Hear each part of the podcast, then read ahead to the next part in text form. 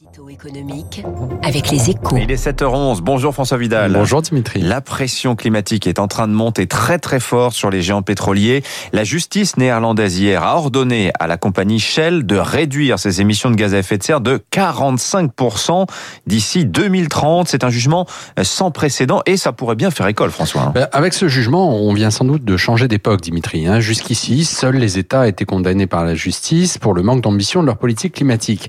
Mais cette fois-ci, c'est un leader mondial de l'énergie qui est sommé de prendre des mesures concrètes pour réduire son empreinte carbone le plus vite possible.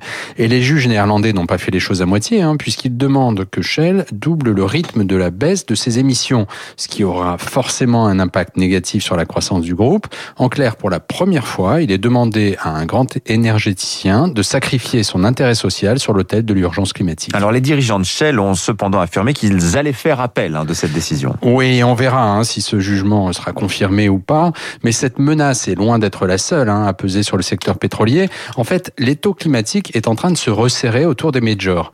En bourse d'abord, où les investisseurs délaissent ces titres afin de verdir leur portefeuille et leur image. Résultat, euh, par exemple, l'action Total a perdu 20% depuis fin 2019, alors que le groupe a versé 7 milliards de dividendes l'an dernier.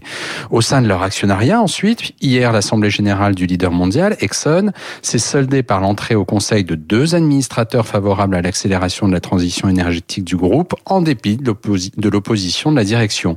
Et enfin, donc, devant les tribunaux.